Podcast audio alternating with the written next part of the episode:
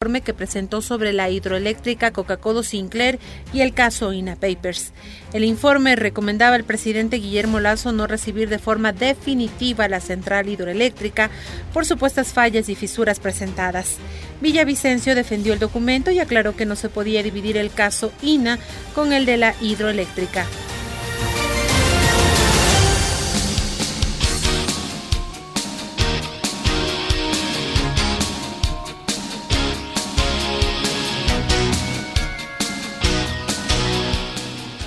8 de la mañana con 16 minutos, 8 con 16 minutos, en Punto Noticias de Radio Pichincha. Saludamos al asambleísta integrante de la Comisión de Fiscalización COMS Córdoba, que nos acompaña esta mañana también de vía telemática. Asambleísta Córdoba, ¿cómo está? Le ofrecemos disculpas por los minutos de espera. Buenos días, bienvenido. Le saludamos a Alexis Moncayo, quien le habla a Licenia Espinel. ¿Qué es lo que está pasando al interior de la Comisión de Fiscalización?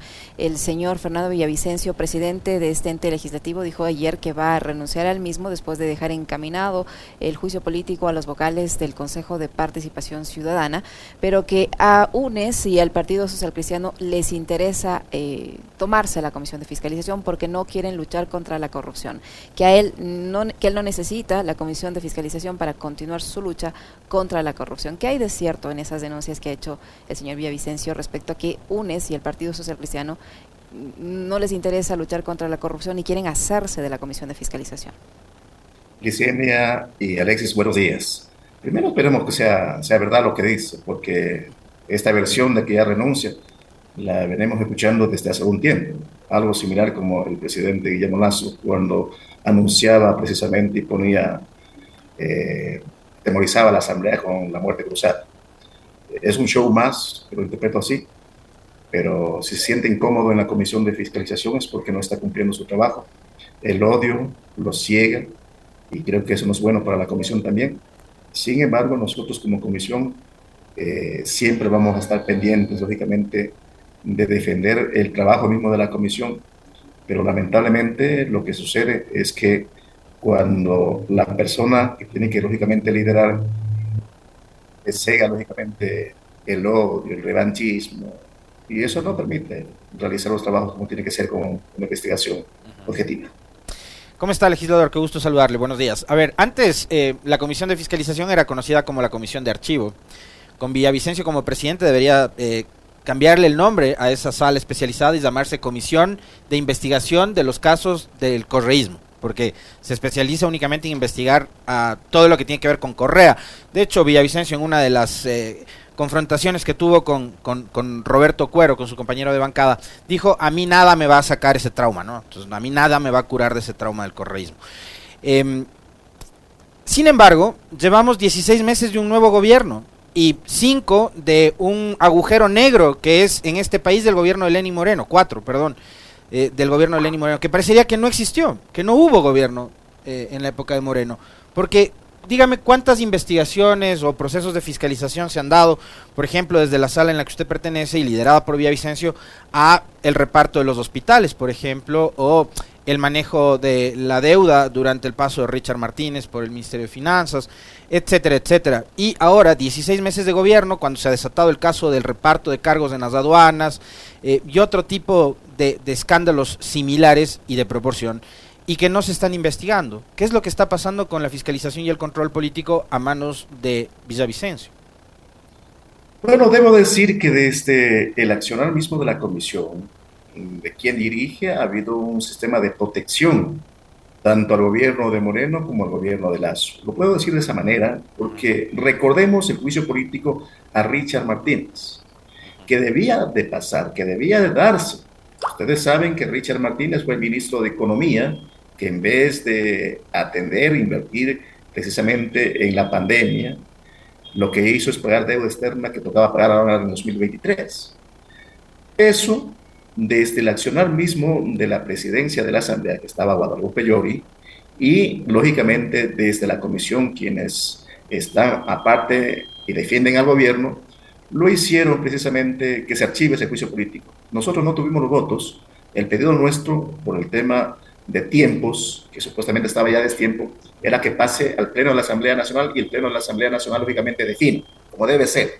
Eso no pasó, así que le archivaron el juicio político a Richard Martínez. Esto por un tema.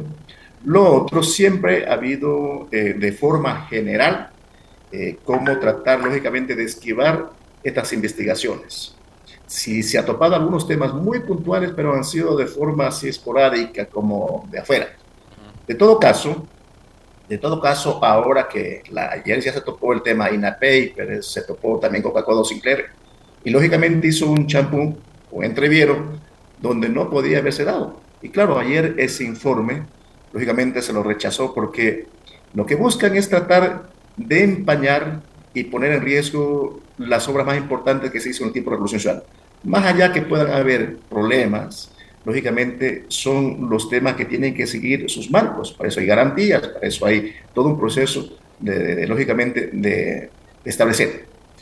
Pero en definitiva, yo creo que el mismo hecho de reconocer que no van a poder superar eh, sus temas personales, eso ya a nosotros como miembros de la comisión nos pone también en otra posición de que eh, no hay esa objetividad. Lo digo así puntualmente, por si acaso vaya a querer reaccionar, el señor Vicencio, que él mismo lo reconoció. Eh, cuando hay esa situación, yo creo que estamos haciendo mal utilizando los bienes públicos, utilizando la misma representación para un tema personal. Si tienen temas personales, lógicamente defiéndalos en sus temas personales y no mezclen a la, a la comisión como tal. Nosotros, un poco para contarle y responderle a Licena, nosotros no tenemos ningún interés al respecto ahí, como bancada UNES. Estamos trabajando, defendiendo y de hecho hemos aportado en muchas acciones, creo que son como 11 juicios políticos que vamos desarrollando. Se ha desarrollado todo un trabajo, pero lógicamente sí hace falta que la Comisión de Fiscalización se sacuda y debamos eh, no solamente eh, fiscalizar a un periodo, sino debe ser a todos los periodos, incluido el gobierno actual. Asambleísta Córdoba, eh, yo, yo le preguntaba también eh, cómo entender, por ejemplo, lo que ocurrió ayer, eh, que incluso los asambleístas de gobierno no hayan respaldado este informe que presentó el señor Villavicencio sobre el tema Coca-Cola Sinclair, eh, tomando en cuenta que él actuaba o actúa en la Asamblea como un operador político del gobierno. Se le ve siempre muy cercano al gobierno y resulta que ayer los asambleístas de gobierno no apoyaron su informe. Él ha asegurado esta mañana en una entrevista con el Universo que es más, que el presidente está en otra vereda, que ya no le interesa luchar contra la corrupción y que ya ni siquiera le responde las llamadas. Eh, ¿qué, fue lo que ocurrió en, esta, en la sesión de ayer? Eh, el informe que, él presentó estuvo correctamente elaborado, eh, fue objetivo, ¿por qué no, no lo aprobaron? Lo que hicimos el día de ayer es defender al pueblo ecuatoriano. Miren, por este tipo de investigaciones, que son investigaciones falsas, ya el pueblo ecuatoriano está perdiendo dinero.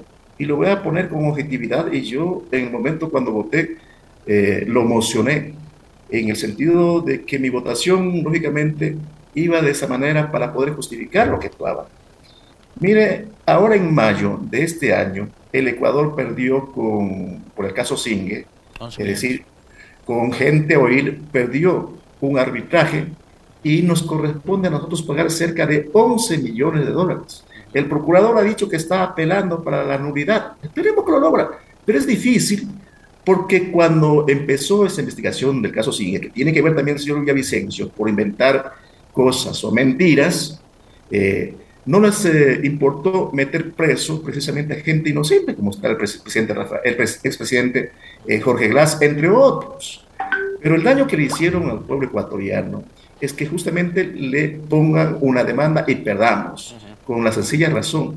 Y ahí tuvo que ver Fiscalía, tuvo que ver este, Contraloría, Procuraduría, que se basaron en sus informes eh, falseados. Y nos tocó pagar. Ahora, entrando ya al informe del día de ayer de Coca-Cola Sinclair, mezcla las cosas. Pone un caso de INA Papers, que es caso, a propósito de INA Papers, eso se conocía desde el 2018, se puso la, la denuncia. Nada hizo Fiscalía, lo dejaron ir al señor Lenín Moreno, habite paciencia de la justicia, pero en este momento lo mezclan con el caso del Coca-Cola Sinclair con el único objetivo que nosotros vemos como querer parar eh, esa hidroeléctrica. La hidroeléctrica Coca-Cola Sinclair aporta el 28% en este año de generación de energía precisamente al Estado ecuatoriano. Imagínense que se paralice esa hidroeléctrica eh, cuánto va, nuevamente vamos a volver un problema sumamente grande al pueblo ecuatoriano.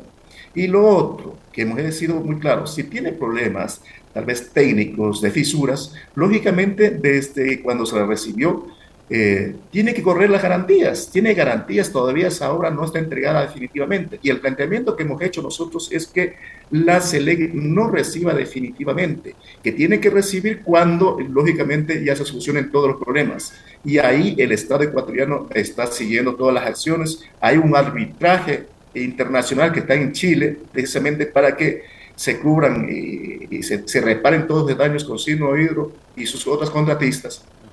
Y en este marco, nosotros levantar un informe quizás un poco falseado, no diciendo la verdad porque la Asamblea Nacional no tiene la capacidad técnica y mucho más estaríamos dando pie a que la posición jurídica del Estado ecuatoriano lógicamente se vea traspapelada. Es decir, estaríamos con ese informe de ser aprobado, eh, poniendo en peligro la posición jurídica del pueblo ecuatoriano o del Estado ecuatoriano en, la representación de la Procuraduría y en el sentido de reclamar y defender los derechos. De tal manera que lo que tocó es rechazar primero ese informe, porque lógicamente eh, a esta gran eh, hidroeléctrica que está sirviendo en este momento, que ha prestado más de 4 mil eh, millones de dólares en este momento de, beneficio al, pueblo ecuatoriano, es decir, pocas palabras, la hidroeléctrica está pagada ya. Y lo que tiene que hacer el gobierno, y ahí es el llamado, el gobierno de Moreno nada hizo para lógicamente sostener el mantenimiento, darle todo, todo el trabajo ahora con, con el gobierno del señor Lazo, lo propio. Y hay algunas acciones que tiene que hacer en, en varios temas, entre ellos precautelar a la misma hidroeléctrica en el sentido para lógicamente frenar en algo la erosión regresiva del río Coca. Hay informes que ya le dicen que tiene que hacer eh, el gobierno. Pero en este marco, cuando nos hablan de fisuras, tampoco tenemos un informe de la SELEC, del Ministerio de Energía. Entonces ellos son los que tienen que basarse en unos informes técnicos y sustentados para saber cuántas fisuras hay. Lo siguiente que toca hacer es precisamente que el Estado ecuatoriano, en este momento de la hidroeléctrica, tiene que lógicamente defender esa, esa obra estatal que está beneficiando al pueblo ecuatoriano y no puede parar, más que otra cosa, por un informe que posiblemente desde la Asamblea Nacional no tenemos los argumentos técnicos y no, no, somos, no tenemos la capacidad para emitir esas informaciones. Escuchaba como, como parte del argumento de la legisladora Ana Belén Cordero, que además eh, ha sido durante estos 16 meses eh, partner ¿no? de, Villavicencio, la vicepresidenta de la Comisión de Fiscalización, ha repetido y ha seguido casi todas las líneas de Villavicencio, pero incluso ella, que se ha convertido también en una aliada de Villavicencio en la comisión, argumentar lo que usted acaba de señalar, decir que aprobar este informe sería un error porque no recibir una obra que le aporta al país el 30% de la generación eléctrica provocaría una serie de perjuicios. Em, ¿Qué, tipo de consecuencias, aparte de las que usted acaba de señalar, legislador, podría eh, acarrear el, Ya no se aprobó, pero si se hubiera aprobado, y si además el presidente Lazo y el gobierno deciden eh, no recibir la obra, ¿qué tipo de implicaciones podría tener? Porque se trata de una obra que fue financiada por uno de nuestros principales socios comerciales, que es China y que es además uno de los gigantes ¿no? de la economía mundial. Y que recién es, un aliado permanente. de deuda además. Entonces, eh, ¿qué tipo de implicaciones podría tener el, no recibir esta obra, que es lo que sugiere el señor Villavicencio? Bueno, yo creo que el informe que hizo el señor Villavicencio tenía algunas conjeturas, entre ellas que recomendaba la cesación del ministro de Energía. Nosotros no estamos para eso, no es nuestra competencia. Ahí estamos ya interfiriendo funciones. Es decir, es como recomendar ponga tal y, y separan a tal. Eso es competencia del Ejecutivo, por ponerles ya un ejemplo ahí puntual. En el otro caso también hablaba de las relaciones con, con, con China, precisamente. Esos son términos ya que le corresponde a Cancillería y nosotros como asambleístas no podemos meternos en esos temas también, entre otros aspectos. Lo que debe hacer el gobierno, claro, y ya está en la posición de, ellos, si bien cierto está eh, con, y, y, la opción nuestra que hemos planteado es que no se la reciba definitivamente, definitivamente mientras no solucionen los problemas que tiene la hidroeléctrica. Esa hidroeléctrica no está entregada en su totalidad. Entonces, lo que tiene que, lógicamente, mientras va ejecutando las acciones de garantías, para ello está el arbitraje internacional, y de la mano tiene que ir trabajando en el mantenimiento mismo de la hidroeléctrica, en muchos temas que le corresponde ya al interno de la misma hidroeléctrica eh, eh, en territorio. El problema que tenemos en este momento y que quieren aducir que por la construcción de la hidroeléctrica se da el fenómeno de la erosión regresiva del río Coca. Esto no pasa por ahí porque es un tema natural eh, que viene por la desedimentación que en algún momento tenía que darse por más de 20.000 años tentativamente se, se, tiene de la información técnica de expertos del acumulo de, del material volcánico por los mismos reventadores y que ahora, mire usted, ya nos tienen sin vía, pero eso no tiene nada que ver con la hidroeléctrica. Entonces ahí le corresponde al gobierno mitigar, es decir, realizar todos los trabajos para precautelar a la hidroeléctrica que todavía no llega, es decir, a la, erosión a la hidroeléctrica hacia arriba, que le hace falta varios kilómetros, pero hay un informe que determina que en el río Malo ahí tienen que poner barreras. Y creo que algo lo están haciendo, pero le hace falta trabajar para que lógicamente puedan lograr. Y un problema grave, Alexis, eh, estimados eh, televidentes, es que el no construir la variante de vía en ese sector, porque ya nos tienen incomunicado cerca de 10 meses, está poniendo en riesgo no solamente la vida de quienes vivimos en el sector, sino pone en riesgo la producción petrolera y la producción energética. Hace días el eh, gerente de CNL comparecía a la comisión y nos explicaba con claridad el no construir esa variante le eleva costos eh, tanto de personal como lógicamente económicos que representan eh, para hacer su función. Porque la una, la captación está en la parte de acá arriba, en San Luis, más acá arriba, eh, y el cuarto de máquina está en la parte de abajo del reventador, es decir, al otro lado del socavón. Y esto sí nos trae un serio problema a nosotros, y de hecho estamos reclamando que se construya lo más pronto esa variante de 9 kilómetros que le haría falta. Entonces, tiene que el gobierno garantizar muchas acciones en esa particularidad. Eh, asambleísta Córdoba, para finalizar rápidamente, el señor Villavicencio ha dicho que no necesita la Comisión de Fiscalización y que va a enviar estos casos a la Fiscalía, a la Procuraduría, a la Contraloría, el, caso que no se aprobó ayer, por un lado. Eh, y, por otro, eh, ¿qué va a pasar con el tema específico que involucra al expresidente Lenín Moreno? ¿Se queda allí o este tiene otro proceso una vez que no se fue, no fue aprobado este informe en la comisión? Bueno, el tema del señor expresidente Lenín Moreno tiene su propio proceso que está en la fiscalía y tiene más bien que la fiscal que dé cuentas al respecto cómo avanza con el caso INA Papers. Hay información de sobra, información que lógicamente eh, se la ha revelado desde hace tiempo mismo. Es decir, en pocas palabras, el informe de ayer eso ya se conocía lo que estaba pasando. De tal manera que él tendrá, como persona, puede llevar a la, a la fiscalía, allá será la fiscalía, la procuraduría, si, si le paran atención, pero de hecho la comisión como tal rechazó ese informe que lógicamente no tiene asidero en términos técnicos y en términos más que otra cosa de veracidad. Lo puedo decir de una forma general. Lo que sí, con ese informe, si se aprobaba, ponía en riesgo la posición jurídica que está llevando al Estado en el término de arbitraje que exige las garantías a la empresa contratista. más bien. bien, si se aprobaba ese informe, les daba más fuerza para que ese proceso de arbitraje que lleva el Ecuador se caiga.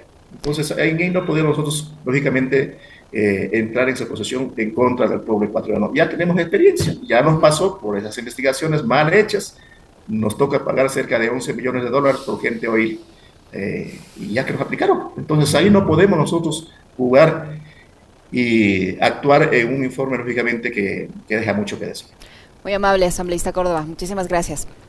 Muy gentil. A, ustedes también muchas gracias. Solamente decirles que, y permítanme un segundito nomás, la provincia de Sucumbíos, lamentablemente, ante el abandono del gobierno, le ha puesto un plazo para el 11 de octubre, hasta el 11 de octubre, de que el gobierno se siente con mesas de diálogo en la provincia para que atienda la vialidad y otras necesidades. Estamos 11 meses sin comunicado, sin vía, como les dije, y creo que la accionar que nos conlleva al nororiente a reclamar justos derechos. Salen los recursos del petróleo de ese, sector, salen los recursos energéticos del sector, pero nos tienen incomunicados y eso no lo podemos permitir. Por lo tanto, yo creo que las acciones que empiezan sucumbidos a realizar son en el ámbito del derecho de la resistencia ciudadana que ha planteado la Asamblea del Pueblo de Sucumbidos. Muy amables a ustedes.